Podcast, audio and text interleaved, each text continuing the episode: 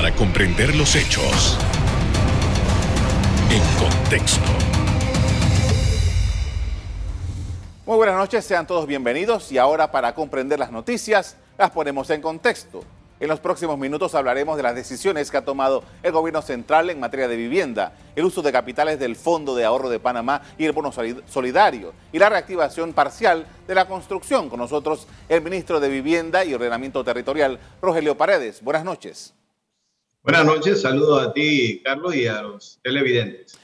Gracias por haber aceptado nuestra invitación, señor ministro. Indudablemente que en los últimos días ha habido mucha información desde el Ministerio de Vivienda. Quisiéramos empezar por eh, esta, este incentivo que se está dando para que las personas puedan acceder a viviendas, viviendas de interés social que se están fondeando a través del el Fondo de Ahorro de Panamá. Desde el Ministerio de Vivienda surgen noticias buenas dentro del gran problema de la pandemia, eh, además de que tenemos una incertidumbre sobre cuánto tiempo puede durar eh, cuál puede ser la magnitud del problema y cuánto haya que gastar eh, para que este tema pueda ser superado. Eh, nosotros estamos en una actitud de búsqueda de posibilidades nuevas que permitan, más allá del tema de la salud, el asunto de la comida, también la posibilidad de que la gente salga a trabajar. Entonces, para ello, el ministerio que tiene la posibilidad de adelantar proyectos dentro de la industria de la construcción que genera una cantidad de eh, mano de obra eh, muy grande, eh, por ejemplo, por cada millón de dólares invertido en construcción, nosotros estamos produciendo o se producen cerca de 150 nuevos empleos. Hablamos de 100 en forma directa y 50 en forma indirecta.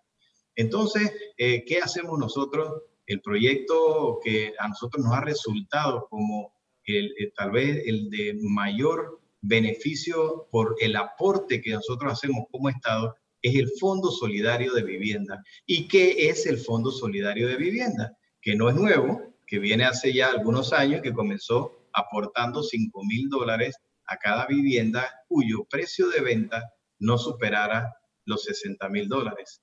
Eso eh, fue modificado con el tiempo y ahora en el último decreto que hemos firmado y que el presidente de la República anunció en su discurso el primero de julio, eh, lo que estamos haciendo es elevando estos 60 mil hasta 70 mil y, todos los promotores que tengan ese rango, que estén construyendo viviendas de hasta 70 mil, podrán recibir un aporte del gobierno de 10 mil dólares. No es ni tanto para el promotor, es porque el beneficiario, aquel que va a comprar esa vivienda, ya lleva 10 mil menos.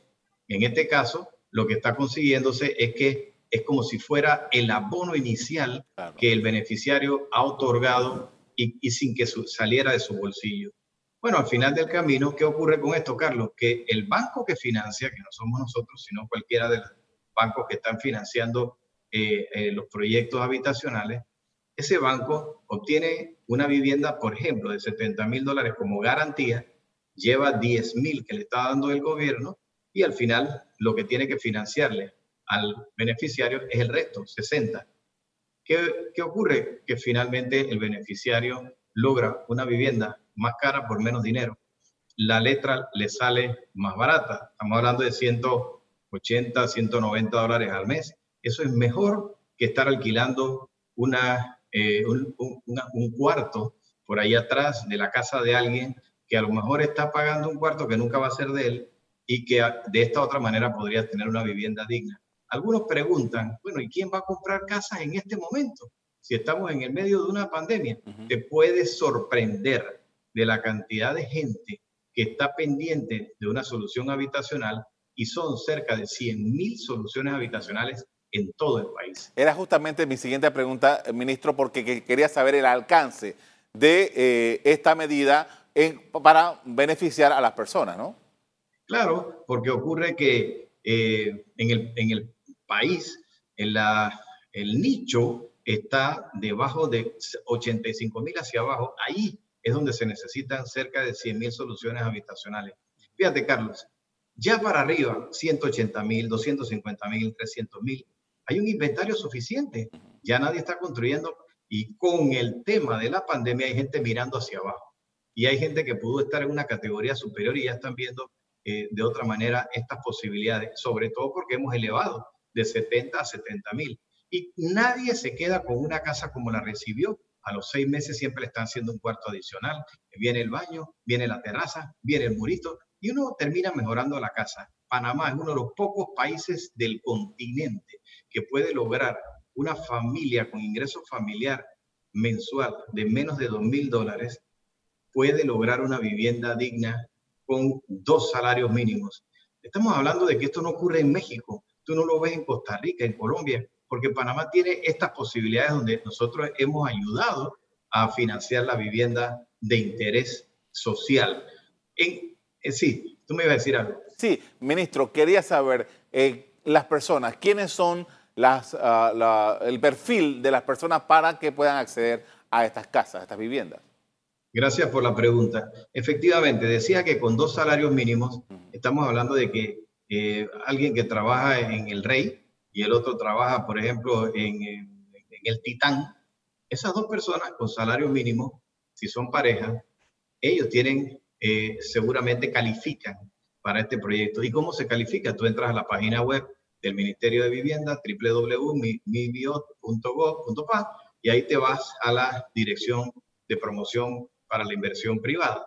Eso es precisamente, ese es el departamento que dirige todo el tema de, la, de los el Fondo Solidario de Vivienda. Más allá de eso, si entras y buscas por en, Google, buscas Fondo Solidario de Vivienda, quienes están afiliados y te salen un montón de empresas afiliadas. Son 350 promotores en todo el país.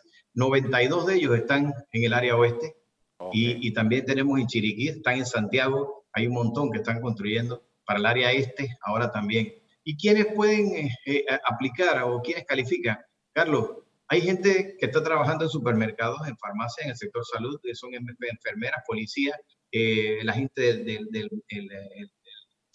órgano judicial, eh, todos los empleados públicos, la gente que está en la asamblea. O sea, de verdad hay mucha gente que está trabajando y que no necesariamente todos ellos tienen casa. O sea, que tenemos que entender que hay un mercado que ha estado aplicando a los bancos y sí es verdad que aquellos que perdieron su empleo o que está el empleo, eh, el, el, salario suspendido, bueno, tienen un signo de interrogación y los bancos están a la espera. Pero si nosotros no nos preparamos, como en efecto nos estamos preparando, eh, si no nos preparamos tampoco el tema de la producción y de la generación de empleo se va a dar. Esto es solamente irnos preparando. Nosotros estamos recibiendo 80 millones de dólares como aporte del Fondo de Ahorro de Panamá de los intereses que produce el Fondo de Ahorro de Panamá. Y ese dinero no es para gastárselo ni que lo tenemos en la bóveda del banco. Eso es para en dos años irlo utilizando con las viviendas que van terminándose dentro del rango de viviendas que nosotros estamos aspirando. Y allí, entonces vamos a generar una cantidad de empleos tan grande, te lo digo de esta manera, por cada 80, estos 80 millones que estamos aportando, la empresa privada pone 480 es que la relación es de 1 a 6. Entonces, dime tú si esto no es una gran ventaja cuando la inyección económica que va hacia la calle son 560 millones de dólares sumando los 480 y los 80 nuestros. Entonces, eso genera 84 mil nuevos empleos. Con esta información que la vamos a profundizar más adelante, vamos a hacer una pausa de comerciales. Señor ministro, al regresar seguimos analizando las políticas de vivienda del gobierno, el Fondo de Ahorro de Panamá y la construcción. Ya volvemos.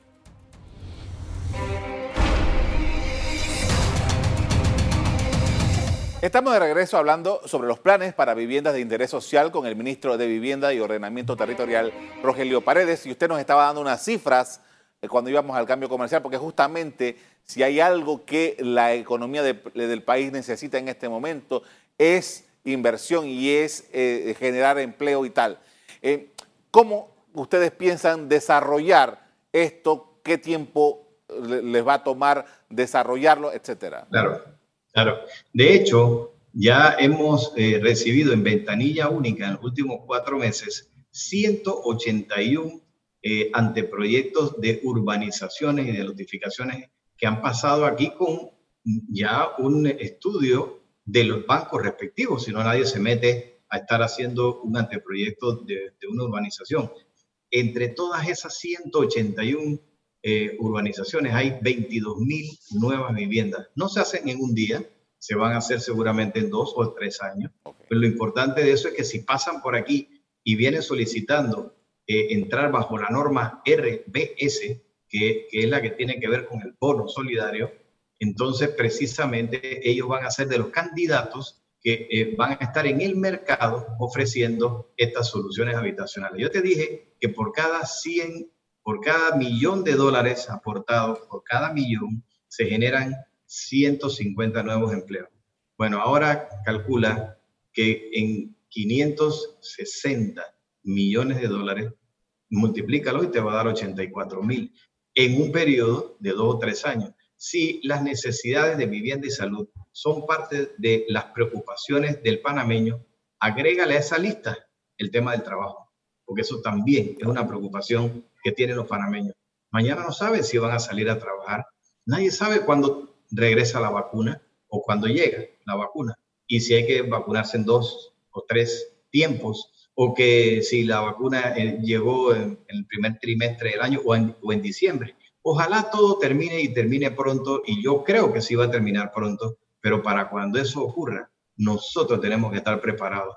Por el momento, aprobación de planos, vamos con la tramitología, vamos con a última hora movimiento de tierra, como está pasando en Colón, en Colón ya me aprobaron el movimiento de tierra para la segunda fase de Altos de los Lagos número 2.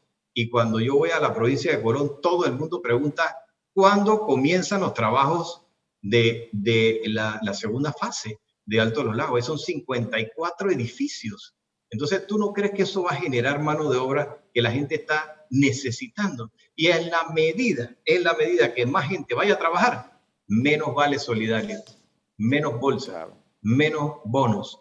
Entonces aliviamos la carga del Estado y podemos ayudar a otros sectores que todavía no les ha llegado. Así que e, esto es una, una combinación, un ciclo donde una cosa reemplaza a la otra. Ahora, justamente ahora que usted menciona esto de los altos de los lagos, la segunda etapa, eh, me trae a la mente que precisamente el, Estado panameño en los últimos años ha estado invirtiendo fuertemente, haciendo el propio Estado eh, las casas, cosa que está este anuncio que usted está haciendo hace un rato varía un poco la ecuación porque ya no es el Estado el que invierte directamente en edificar, sino que le da a la empresa privada la oportunidad de que desarrolle con un apoyo del Estado para las personas. Ahora, este proyecto que ya está andando, pero tiene, contempla el Ministerio de Vivienda seguir ese ritmo sí. también invirtiendo en soluciones de vivienda. Sí, porque hay mucha gente pobre que no le podemos pedir a la empresa privada que los atienda. Okay y la misión del ministerio sigue siendo atender a la gente más necesitada. Okay. El que nació pobre no necesariamente tiene que seguir siendo pobre.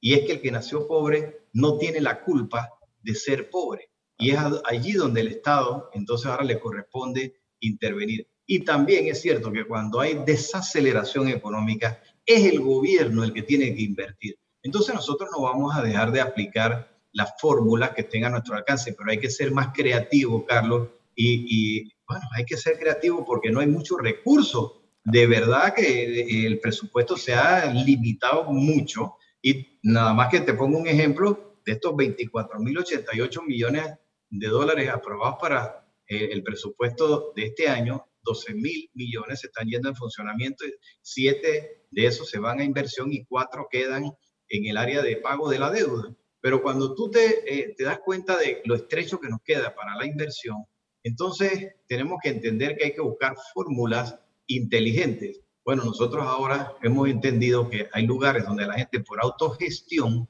puede ayudarse. Entonces estamos promoviendo un proyecto que se llama Viviendas de Crecimiento Progresivo, donde nosotros le entregaremos parte de lo que era la solución habitacional completa que estábamos entregando y la otra parte que la haga el individuo con un plano, con unas propuestas que nosotros hacemos para que el crecimiento sea un crecimiento progresivo y controlado. Por ejemplo, en vez de construir dos recámaras, podríamos decirle, tú puedes hacer una recámara y el resto lo conviertes en un pequeño negocio y pones una barbería o pones aquí una sastrería o pones venta de artesanía y entonces esto se convierte en el negocio del barrio, comercio de barrio y por otro lado es el autoempleo y por otro lado ellos mismos terminan haciendo su solución y, completándola con la guía del ministerio. Si yo podía hacer 100 casas con una cifra X, con esa misma cifra puedo hacer 200, porque entonces lo que yo estoy es estirando mi presupuesto. Eso es ser creativo. Una vez hubo un, programa, un proyecto en Panamá que se llamó Piso Techo.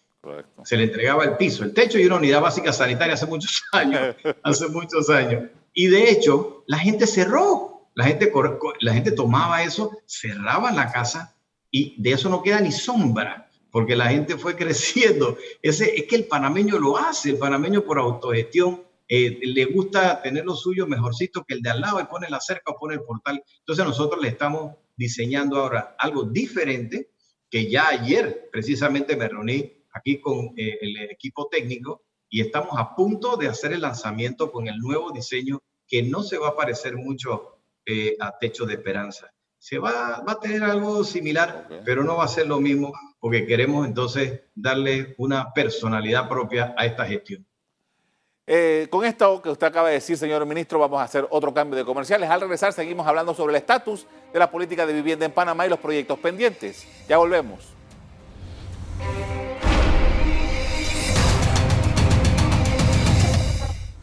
En la parte final ya estamos de regreso con el ministro de Vivienda y Ordenamiento Territorial, Rogelio Paredes. Eh, ministro, y en medio de toda esta eh, situación que estamos conversando esta noche, está la las solicitudes que están haciendo los gremios dedicados a la actividad de la construcción, la construcción de viviendas particularmente, que le están haciendo observaciones al gobierno de la necesidad de poder adelantar un poco el, calendario que se tiene con esto de la reapertura de las actividades. Eh, ¿Qué se ha podido adelantar? ¿Qué se ha podido discutir sobre este tema?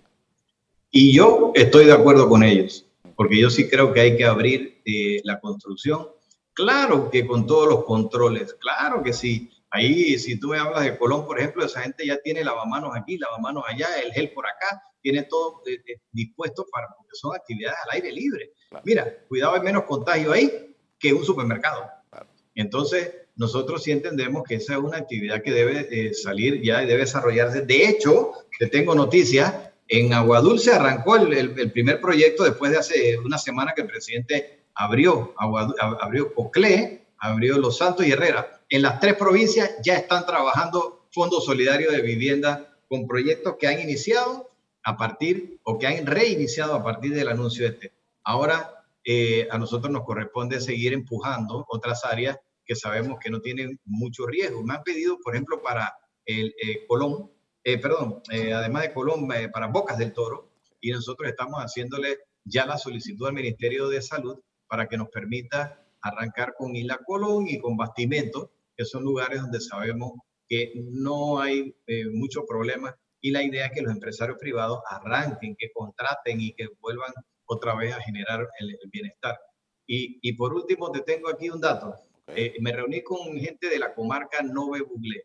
Allá vamos a ver si podemos entrar con un programita donde los materiales salgan del área. Vamos a mandarles motosierras vamos a hacer que ellos mismos extraigan su material y que entonces ellos puedan construir en tampos, que es a lo que están acostumbrados, o con casas de bambú. Eso todo bajo el criterio de que eh, son materiales y son estilos arquitectónicos y sistemas constructivos que ellos aceptan. O sea que estamos siendo creativos una vez más. Ahora, dando un giro, eh, hay, una situación, bueno, usted es, parte de la política del Ministerio de Vivienda atender el déficit habitacional, que entiendo que anda por los 200 mil eh, eh, unidades. Quería saber, hay, hay, una situación que se, aplaza, porque al final se vino aplazando por mucho tiempo, y es los asentamientos espontáneos. Y, del área de San Miguelito, el área de Panamá, en el, área este, en el oeste, ni hablar. Hay focos importantes que ya llevan años. ¿Cuál es la política? ¿Qué se va a hacer con esos casos? Además, Carlos, se agravan con situaciones como estas donde no hay dinero, donde la gente no tiene trabajo, donde la gente se siente desesperada, la gente tiene que seguir viviendo en algún lugar, invaden. No es que yo estoy aplaudiendo, no es que lo estoy aplaudiendo, pero ocurre cuando hay situaciones como esta, cuando hay cambio de gobierno, cuando hay carnavales. La gente aprovecha estos momentos y no es que los aplaudo. Yo sé que estas cosas ocurren, lo que tenemos es que anticiparnos. Entonces estamos buscando tierras. De hecho, Anati me ha cooperado con algunos globos, algunas tierras que estamos buscando, donde estamos también lotificando de manera programada para ir moviendo la gente poco a poco y para ir regularizando eso. Te tengo la cifra que hasta da frío. Son 300 asentamientos informales en todo el país. No hay gobierno que lo pueda resolver en, una sola administración, pero hay que ser creativos y, por ejemplo, la permuta de tierras podría ser una fórmula para aplicarlos en el momento en que tú necesitas cancelarle al dueño de la tierra. La ley 20, que fue de mi autoría eh, cuando yo estuve como diputado, es la ley que estamos utilizando para regularizar asentamientos espontáneos de larga data. Y podríamos hacer dos formas de pago, o con bonos y dinero en efectivo, que esa es la parte que no tenemos, o con una permuta, podríamos hacerlo. Y para eso entonces, o terrenos del banco hipotecario, o son terrenos de ANATI, o son terrenos de, alguna otra institución que las pueda poner eh, eh, en favor de, de, esta estrategia, porque entendemos que hay terrenos que tienen vocación residencial, no para potreros, sino que tienen vocación residencial. Y esos podrían ser utilizados para el tema de, vivienda. Son fórmulas, ¿no? Esto es un ajedrez. Ahora, desde usted antes cuando estuvo en, el, en, ese mismo ministerio. Yo recuerdo, por ejemplo, lo que se hizo en esta zona de Arraiján, que había revertido, que las personas entraron y después se, organizó eso. De eso es, lo que estamos hablando. Sí, claro, porque es que la gente va entrando. De, hecho, te puedo decir que en las últimas dos administraciones, en esos últimos 10 años, la gente entró a lugares eh, expandiendo lo que ya existía de, de áreas invadidas y bueno, las administraciones pasadas miraron para otro lado. Eso no me puede ocurrir a mí. Yo entonces, adelantándome, anticipándome a lo que está ocurriendo, ya sabemos que hay situaciones de hecho, nos hemos acercado a las instituciones respectivas. En este caso, he tenido reuniones con eh, mi ambiente, que tiene algunas áreas que han sido ocupadas. Ya estamos haciendo los trámites para segregar y comenzar a legalizar. Pero estos son todos unos procesos que queremos hacer de manera organizada y no significa que yo estoy promoviendo ninguna invasión, lo que estoy en todo caso es corrigiendo lo que existe y poniendo límites. Sí es verdad, el área de Arraiján creció mucho en el área revertida que ya se llamaba en ese momento y que es el área que está adyacente al pueblo de Arraiján. Ahora esto es ya la, población de Arraiján original quedó como, como si fuera un lunar dentro de, de todo un, una, una gran población. Eh, esto es así, el crecimiento de las ciudades. Las ciudades son dinámicas, las ciudades van creciendo, la gente se casa, el individuo que tiene al lado a lo mejor eh, se enamoró de la niña del frente, eh, ellos se juntan, la otra sale en cinta, ya no saben dónde vivir, se van para la parte de atrás, la, papá, mamá le dice, quédate aquí, ah, ¿quién me cuida al niño? Bueno, mi suegra, ¿y dónde vas a vivir? No importa, vamos a hacer una cosita aquí atrás, y así van creciendo y se llaman invasores de segunda generación. Nosotros lo que tenemos que hacer con ese grupo es poder orientarlos y que no se convierta en un relajo. Bueno, esa es una tarea permanente y tenemos una dirección de asentamientos informales que está dirigiendo el arquitecto Fausto Palacio con gran experiencia en el campo y que tiene un equipo de agrimensores y tenemos todo el, el grupo y estamos trabajando con los recursos que tenemos. En otras palabras, yo voy a terminar con lo que comencé. El Ministerio de Vivienda está ofreciendo noticias positivas de aquí surgen noticias positivas porque este ministerio tiene no solamente el componente social tan alto, que, tenemos un ingrediente social tan alto, que encima lo que para eso tiene que haber es mucha mística y hay mística en este ministerio. Eh, ministro, ah, parte del componente, después de la modificación que se hizo a la institución, es esto del ordenamiento territorial. Hay temas que todavía hacen conflicto. ¿Cómo se está manejando esto? En ordenamiento territorial tenemos también otra tarea importante que son los planes de ordenamiento territorial y se han estado ejecutando con personal nuestro y otros van a ser financiados con recursos internacionales. De hecho, eh, nosotros hasta hace poco acabo de firmar eh, eh, una, uno de los planes de ordenamiento territorial importante que se requería para la ciudad de Santiago, eh, y ya se está también trabajando sobre eso en las áreas turísticas, en Pedací, en Portobelo, en Isla Colón. Eh, ¿Hay algún otro sector de estos turísticos? Nosotros estamos preparando planes eh, de ordenamiento territorial con el propósito de que, bueno, exista una, un, una, un, un orden eh, y, una, y un norte y una especie de, plan maestro al momento de ir creciendo en las ciudades. agradezco mucho, señor ministro de Vivienda, por habernos acompañado esta noche, dando esta información. Saludos. Bien, según datos oficiales, la construcción en Panamá genera alrededor del 15% del Producto Interno Bruto y se estima que el déficit habitacional es de aproximadamente 200 mil unidades. Hasta aquí el programa de hoy. A ustedes les doy las gracias por acompañarnos y les recuerdo que si quieren volver a ver este programa, búsquenlo en el VOD de Cable Onda. En locales, Canal Eco. Me despido invitándolos a que continúen disfrutando de nuestra programación. Buenas noches.